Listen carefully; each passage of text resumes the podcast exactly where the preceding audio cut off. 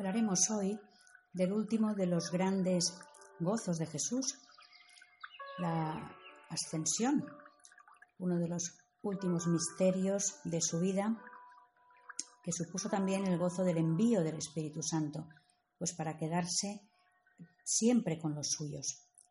Es un gran misterio que nos gusta contemplar, una alegría grande que tenemos que redescubrir, porque el mismo Señor lo dijo, os conviene que yo me vaya.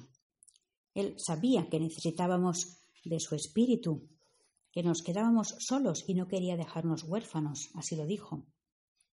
Y de hecho, repetía, si me amáis, os alegraréis de que vaya al Padre. Por Él, por su glorificación, por supuesto, pero también porque así, de esa manera, Él podía estar ya siempre con cada uno. La humanidad de Jesucristo, la santísima humanidad de Jesús, sube a la gloria del Padre. Tenemos allí un corazón humano, intercediendo siempre ante Dios. De un modo misterioso, esa marcha garantizó su presencia en cada uno de sus amigos. Ya no está limitado a un lugar geográfico ni a un lugar físico, sino que con su espíritu habita en el alma de cada uno como en un templo. A partir de su marcha al cielo, el Espíritu Santo rige y santifica nuestra alma. Y en virtud de su acción, pues podemos decir, Abba, Padre. Por eso es verdad, convenía que Él se fuera. El Espíritu Santo ha sido enviado a nuestros corazones. ¿Cuántas veces hemos oído esta frase? Y ha sido enviado para que recibamos la nueva vida de hijos de Dios. Creemos en el Espíritu Santo. Así lo decimos en el credo. Es Señor y dador de vida. Es decir, Señor y dueño nuestro. Procede del Padre y del Hijo, porque es la bondad y el amor del Padre y del Hijo hecho persona. Decía Pablo VI, creemos en el Espíritu Santo, persona increada que procede del Padre y del Hijo como amor sempiterno de ellos. Todo esto lo creemos. A veces nos cuesta concretar nuestro trato con el Espíritu. Los diferentes nombres que nos ofrece la, Escritura pues son como matices distintos pues para ir conociendo mejor a esta persona divina y su acción. A veces tendremos que detenernos en nuestra oración sobre estos nombres para saber qué nos dicen. Espíritu Santo, Paráclito, Abogado, Defensor. Espíritu de verdad que conduce a conocer las cosas de Dios. Espíritu de Cristo, sin el cual no podemos llamar a Dios Padre, ni a Jesús hermano. Fue ese mismo Espíritu quien formó el cuerpo de Jesús en María y le dirigió después a completar su misión. Es el Espíritu quien anima, quien santifica, quien edifica la Iglesia, devolviendo a los bautizados pues la semejanza divina que perdieron a causa del pecado. Así pues, el Espíritu Santo se nos da como un don de Dios, el gran don de Dios. San Atanasio escribía, El Padre es la fuente, el Hijo es el río, y el Espíritu Santo es el agua que tenemos. Pero bebiendo el Espíritu, bebemos a Cristo y por Cristo al Padre. Es bonito, ¿no? Recordar lo que también hemos oído tantas veces. Todos los guiados por el Espíritu Santo son hijos de Dios. Nuestro cuerpo es templo del Espíritu Santo. Nos vamos transformando en Cristo conforme va obrando en nosotros ese mismo Espíritu. Y es gracias a sus dones que podemos vivir en Cristo la misma vida de la Trinidad. Y es algo grandioso. ¿Cuál debe ser nuestra actitud ante esta maravillosa doctrina para que no quede como algo a estudiar o a conocer, sino a experimentar? Pues lo que resume la actitud que hemos de tener ante esto es la docilidad. Una docilidad que presupone escucha, un trato frecuente con esta tercera persona. Porque si esto es así, el alma se va configurando con Cristo y se manifiesta también pues, en frutos concretos de caridad. de gozo, de paz, de paciencia, de bondad, de mansedumbre. Decía San José María, propósito, frecuentar a ser posible sin interrupción la amistad y el trato amoroso y dócil con el Espíritu Santo. Ven, Espíritu Santo, a morar en mi alma. Y Santa Faustina. Jesús mío, qué fácil es santificarse. Solamente hace falta un poquito de buena voluntad. La vía más corta es la fidelidad a las inspiraciones del Espíritu Santo. Ya hemos citado esta frase en alguna otra ocasión, pero es que es la clave, solo Él nos puede santificar. Comenta San Cirilo, Dios nos ha dado un gran auxiliador y protector. Permanezcamos vigilantes para abrirle las puertas de nuestro corazón. Él no se cansa de buscar a cuantos son dignos de sus dones para derramarlos sobre ellos. Es una maravilla pensar que por el Espíritu somos portadores de Dios. Por eso necesitamos tratarle con sencillez y confianza, sentirle cerca, pedirle ayuda. Y esto constantemente. Solo así pues podremos ser fuertes e ir contracorriente cuando sea necesario. San Juan 23 decía, cada uno de los santos es una obra maestra del Espíritu Santo. No hay un solo santo que sea igual, y ahí la riqueza y la variedad y la creatividad del Espíritu Divino. Y San Cirilo también en alguna de, sus citas dirá, viene con la bondad de genuino protector, pues viene a salvar, a curar, a enseñar, a aconsejar, a corregir, a fortalecer, a consolar. Es bonito, ¿no?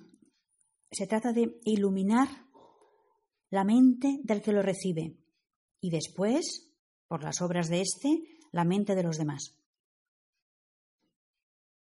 El santo cura de Ars afirmaba los santos no deben su felicidad más que a su fidelidad a seguir los movimientos que el Espíritu Santo les envía. Por tanto, es claro que dependemos completamente de Él. Por nosotros mismos no somos capaces de concebir un solo pensamiento bueno, y lo sabemos. Nadie puede confesar que Jesús es el Señor sino por el Espíritu Santo. Por eso solo quien posee el Espíritu de Cristo, el Espíritu de Dios, podrá vivir y podrá rezar como lo desea Dios, pues es el Espíritu quien ayuda a nuestra flaqueza, para que podamos orar según Dios. Solo podremos decir sí, Padre, por el Espíritu Santo. De Él proceden todas las gracias ordinarias y extraordinarias. Por eso hemos de pedir al Espíritu Santo que nos llene por completo. Si queremos ser otros Cristos, nos tiene que llenar Él, nos tiene que configurar Él. Transformarnos en esa humanidad complementaria que también hemos comentado en alguna otra reflexión, pues para que Cristo reviva su misterio de salvación en nosotros y podamos colaborar con Él en ese plan. Pero esta plenitud no puede lograrse más que por el camino de la oración. Lo sabemos bien, pedid y se os dará. ¿Y cómo no os dará mi Padre el Espíritu Santo si se lo pedís? dirá también el Señor en el Evangelio. Cristo ha de crecer en nosotros por medio del Espíritu Santo, como creció en María y por medio de María. Así pues tenemos la convicción profunda de que Cristo puede crecer en nosotros por medio del Espíritu Santo y por medio de María. Son los dos grandes puntales que tenemos en nuestra vida cristiana. Por eso ojalá que el gran desconocido pues se convierta para nosotros en el gran amigo, en ese compañero inseparable, el guía que nos conduce a la cima de la santidad, pues ayudándonos a sortear los, los obstáculos del camino, de la subida, Sí, sabemos que es Señor y es dador de vida. A veces se nos olvida, sin embargo, que es la fuente de la alegría. La secuencia del Beni Creator nos invita a embelesarnos en esas maravillas del Espíritu Santo. habría que rezarlo despacio, meditando cada una de sus partes, ¿no? Es el amor, el perfeccionamiento, la unión con Dios. Es fuente de agua viva que riega lo árido, fuego que abrasa impurezas, luz de los corazones, vivificador de la Iglesia y de cada uno de sus miembros. Por Él somos templos de la Trinidad. Y vivimos ya, aquí en la tierra, el anticipo del cielo. Podemos vivir con los tres.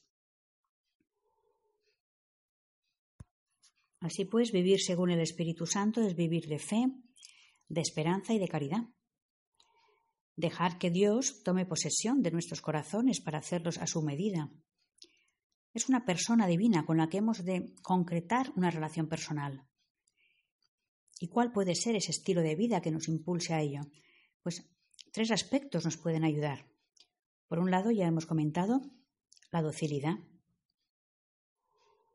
El Espíritu Santo va dando tono sobrenatural a nuestros pensamientos, nuestros deseos y nuestras obras. Nos da luz y a la vez nos da fuerza para realizar lo que vemos que Dios espera de cada uno. ¿Qué cosas favorecen esa presencia de inspiraciones para, para que las podamos seguir con docilidad? Pues entre ellas, practicar la alabanza y la gratitud. Cada día reconociendo pues tantas gracias como recibimos, esa frase del Salmo, bendice alma mía al Señor y no olvides ninguno de sus beneficios. Luego, pues estar decididos a no negar a Dios cosa alguna. Tenemos que tener una constante determinación de obedecer a Dios en todo. Vivir una obediencia filial y confiada a las diversas manifestaciones de su voluntad, que la mayor parte se despliegan ¿no? en la exigencia de cada día, de la propia vocación, de la vida profesional o familiar. Y ser dócil también, abriendo el corazón a, algún director espiritual que facilite todo lo anterior. La humildad siempre mm, es recompensada por Dios y siempre es fuente de gracias, ¿no? Junto a la docilidad, pues tenemos la vida de oración. Una vida de oración que tiene que ser constante, Hemos de desear y pedir esas inspiraciones, pues para que nos ayuden en nuestras decisiones y para que no descuidemos ninguna de ellas. Ese vivir el silencio y la paz, evitando la agitación interior, porque todo lo que nos turba pues impide oír la voz dulce del Espíritu Santo evitar inquietudes, precipitación, pues todo eso ayuda a, obedecer también los impulsos del espíritu. Y eso va unido a la práctica del silencio, por eso es tan importante la oración. Perseverar en la oración fielmente cada día en momentos concretos, citas concretas con nuestro Dios, en, los, en las cuales pues también examinaremos los movimientos del corazón, pues para reconocer si son em, emociones del espíritu o son sencillamente pues, pues ruidos, demandas, emociones interiores. Solamente con la paz, la atención, ese espíritu y ese deseo de Dios eh, nos hará mm, distinguir lo que es de Dios y lo que no lo es. Dentro de este ámbito de la oración, tal vez uno de los mejores modos de tratar al Espíritu Santo es habituarnos a vivir o a tener en consideración la inhabitación divina, esa Trinidad en nosotros, ese concretar nuestro trato con las tres divinas personas que están en nosotros como en su cielo. Y ahí, pues, muchos autores han hablado de, este tema, ¿no? ¿Cuántas veces no nos damos cuenta de que vivimos perpetuamente en compañía de los tres? Dice un autor, Residiendo como reside la Trinidad en nuestra alma, ¿por qué no bajamos con frecuencia a ese templo interior y allí cara a cara no conversamos con los tres, como hacemos con los que nos rodean, amigos y parientes? En esto consiste el recogimiento trinitario. Y va desglosando un poquito, pues, qué tenemos que hacer para que ese encuentro con los tres sea algo primordial en nuestra vida. Y dice, lo primero es un acto profundo de fe en la presencia de Dios, que me abre la puerta del santuario y me sirve de, introductor. Ahí podemos repetir, Dios mío, creo que estás aquí, viviendo en el centro de mi alma. Lo creo, Señor.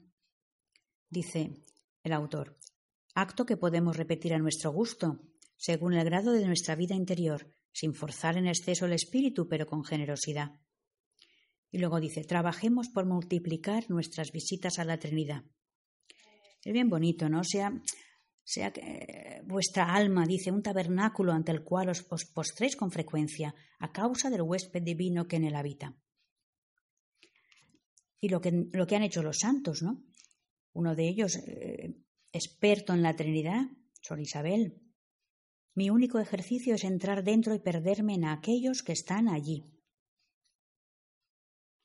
Bueno, hacer actos de recogimiento en su presencia es un buen propósito, ¿no? Pues para vivir esta presencia del divino huésped que es el que nos introduce en la Trinidad. El Padre, el Hijo, el Espíritu, unidad y Trinidad, sin olvidar nunca que estamos siempre en su compañía. ¿Es esto posible? dirá un autor. Vos estáis allí y yo no. ¿Me puede suceder algo peor que olvidar vuestra presencia en mí? Bueno, pues es verdad. Hay que darse cuenta, ¿no? De que es una maravilla que no puedo olvidar. Y repetir una y otra vez. Creo, adoro, te amo, te bendigo. Gloria al Padre, gloria al Hijo, gloria al Espíritu Santo. Y entonces repetir esto a cada una de las personas, acudir al Padre, acudir al Hijo, acudir al Espíritu. Que nuestras relaciones con la Trinidad sean relaciones familiares. Ese espíritu de oración, de silencio, de recogimiento, es lo que nos permitirá llegar a amar la cruz, que es la tercera característica de una persona que vive según el Espíritu. Amar la cruz que significa darse cuenta de lo que vale un alma, de lo que vale nuestra alma.